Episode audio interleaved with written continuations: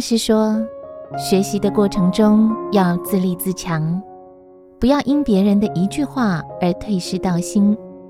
凡事朝积极面、乐观面、好的一面去想，要有般若去体会一句偈的妙用。对委屈、挫折、逆境的考验，要视之如肥料，也因此才能助长我们的道业。全部接受是学习的不二法门。